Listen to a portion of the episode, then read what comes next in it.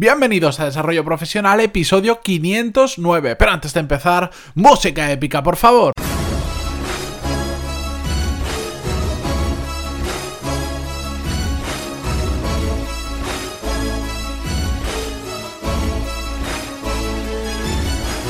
Muy buenos días a todos y bienvenidos un miércoles más a Desarrollo Profesional, el podcast donde hablamos sobre todas las técnicas, habilidades, estrategias y trucos necesarios para mejorar cada día en nuestro trabajo. No os imagináis la cantidad de personas que viven mal simplemente por no hablar con su jefe a tiempo, cuando es el momento adecuado. Y sobre eso exactamente vamos a hablar hoy, o más en concreto, el miedo a hablar con nuestros jefes. Pero antes de hablar de ello, un pequeño apunte.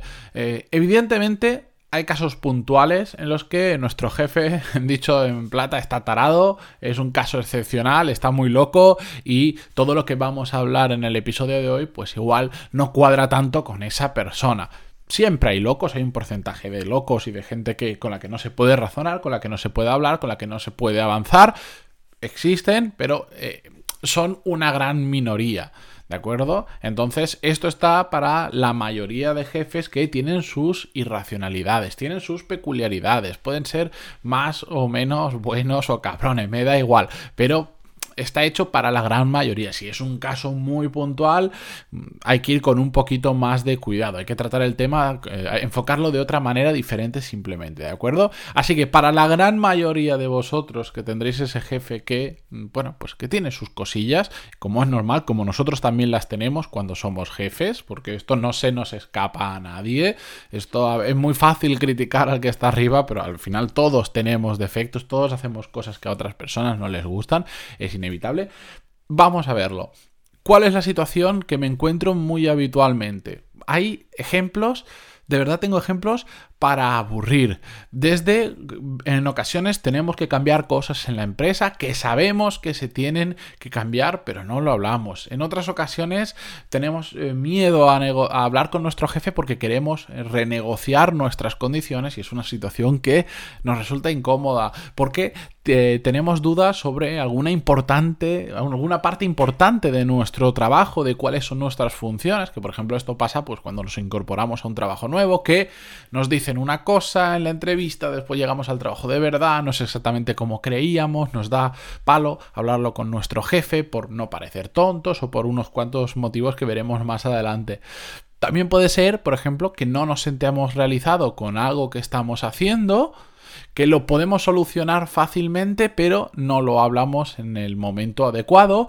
Y al final hay miles de situaciones que escucho día tras día de muchos de vosotros que me escribís, de clientes en los que ayudo a reenfocar su vida profesional o a mejorar profesionalmente, de amigos, de compañeros. Al final yo estoy en este entorno de desarrollo profesional y bueno, ya sabéis que al final cuando te enfocas en algo empiezas a ver muchas cosas más de las que la gente ve habitualmente, como al que le gustan los coches, eh, sin mirar, sabe qué coche está pasando al lado suya porque conoce el ruido del motor. Pues esto pasa exactamente igual. Y quería hablar de este tema porque recibo de verdad, decenas y decenas de casos que todos vienen por el mismo problema, el miedo a hablar con nuestro jefe. Y hay diferentes causas, porque al final no es un patrón exacto que todo se repite lo mismo, que nos provocan esas causas de hablar con nuestro jefe. Una muy importante y la cual a mí me cuesta mucho entender por cómo veo yo el mundo de la empresa, es que a veces los jefes generan una figura muy imponente, la de una persona superior a nosotros y por lo tanto Claro, cuando, cuando ponemos a alguien en un pedestal muy arriba, cuando creemos que es superior a nosotros simplemente por el puesto que ostenta, pues eso, eso genera una barrera que hay muchas personas que no son capaces de superar o que les va a costar muchísimo superar. Evidentemente, en, en una empresa suele haber jerarquía, hay unos roles determinados, pero bueno, bajo mi visión, esto lo hemos hablado en alguna ocasión, pero profundizaremos más en ello al final cada uno simplemente lo que está haciendo es un rol diferente en la empresa, pero ahí nadie es superior a nadie y me da igual el título que ponga en LinkedIn de su trabajo. Nadie, eh, eh, eso hay que entenderlo, nadie es superior a nadie, simplemente tenemos diferentes roles en la empresa. Evidentemente algunos tienen más decisión, más poder de decisión que otros, algunos, bueno, pues simplemente pueden despedirte si quieren, esa es una realidad, por eso funcionan las jerarquías de esa manera, pero nadie es superior a nadie. Más miedos que, más causas de estos miedos eh, irracionales en muchas ocasiones es, bueno, pues el más común, el de, es que me pueden despedir. Sí, es cierto tu jefe probablemente tiene la potestad para rescindir tu contrato de las miles de maneras que lo pueden hacer. Pero en la realidad no conozco a nadie que si ha ido a hablar con su jefe de manera adecuada, con los el razonamiento adecuado, le hayan despedido por eso. Otra cosa es si tú vas a las bravas y vas en un momento de calentón y, no dices las cosas bien. Por ejemplo, eh, tú puedes ir mal a tu jefe y decirle esto es una mierda y estamos perdiendo clientes por tu culpa. Hombre, pues, pues ahí te la estás jugando un poco, le estás llamando inútil, vas de malas maneras, sin educación, pues oye, pues con razón la otra persona se puede enfadar y si tiene determinado poder, pues igual eh, no quiere que estés más cerca suya. Pero tú puedes afrontar exactamente la misma situación, decirle exactamente lo mismo bien con humildad, con educación y decirle, por ejemplo, pues mira, he estado analizando los números y veo que estamos perdiendo clientes y creo que tengo la solución para cambiar la situación, pero tenemos que hacer algunos cambios y necesito que esos cambios salgan de ti. Estás diciendo exactamente lo mismo, el, el, meollo de la cuestión es el mismo, pero lo estás diciendo de una forma diferente. Le estás diciendo, he mirado los números, me lo he estudiado, no vengo aquí de calentón, lo tengo muy claro y además te traigo soluciones y necesito tu ayuda. Le, estás hasta empoderando para decir, y todo esto depende de ti y tú eres el que tiene que, que, que tomar la decisión le estás empoderando, lo estás haciendo de forma diferente. Siempre lo digo, ayer estaba con una clienta, que ahora estará escuchando esto, que, yo le decía, hay que aprender a venderse. Hay que aprender a vender bien las cosas. Cuando te vendes para una entrevista de trabajo, cuando le vendes algo a tu jefe, al final le estás vendiendo un cambio, una solución que quieres. ¿De acuerdo? Hay que hacerlo bien. Otra causa muy habitual también, que nos impide hablar con nuestro jefe es simplemente no querer afrontar una situación que sabemos que tenemos que afrontar, pero pues al final es más cómodo no vivirla, porque nos da pereza, porque sabemos que no, no es una situación cómoda, porque nos da miedo a que no salga como nosotros queremos, y entonces pues ahí entran todas nuestras locuras mentales, todos los escenarios malos, que es que como hable con él y salga mal, voy a vivir en la calle debajo de un puente. No, la realidad es que es muy improbable que eso pase, pero bueno, son situaciones que sí, en muchas ocasiones no son cómodas. También es cierto que Em, cuando te da un poco más igual todas estas causas del miedo y empiezas a hablar con tus jefes de forma franca, con sinceridad, de forma transparente sobre las cosas, pues no es que le vayas cogiendo gustillo, pero vas perdiendo pues todos esos, eh, esos, esos pequeños miedos que al final en la gran mayoría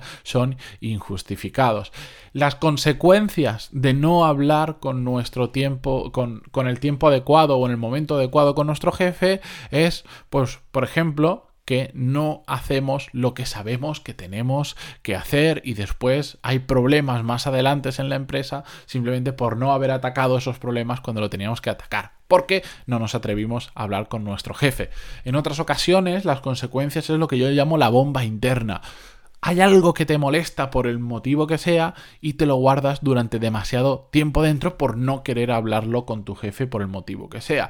Ese malestar va creciendo y es una bomba que tienes dentro de relojería que no sabes cuándo va a explotar, pero hay un día que explotas. Y ese día Mucha gente comete el error de que cuando explota va en caliente y habla con su jefe. Y cuando hacemos las cosas en caliente, en muchas ocasiones no salen bien porque perdemos la parte racional y empezamos a decir cosas, pues como en una discusión de pareja, empezamos a decir cosas que sabes que no deberías decir o no decirlas al menos de esa manera. Y con nuestro jefe pasa exactamente igual.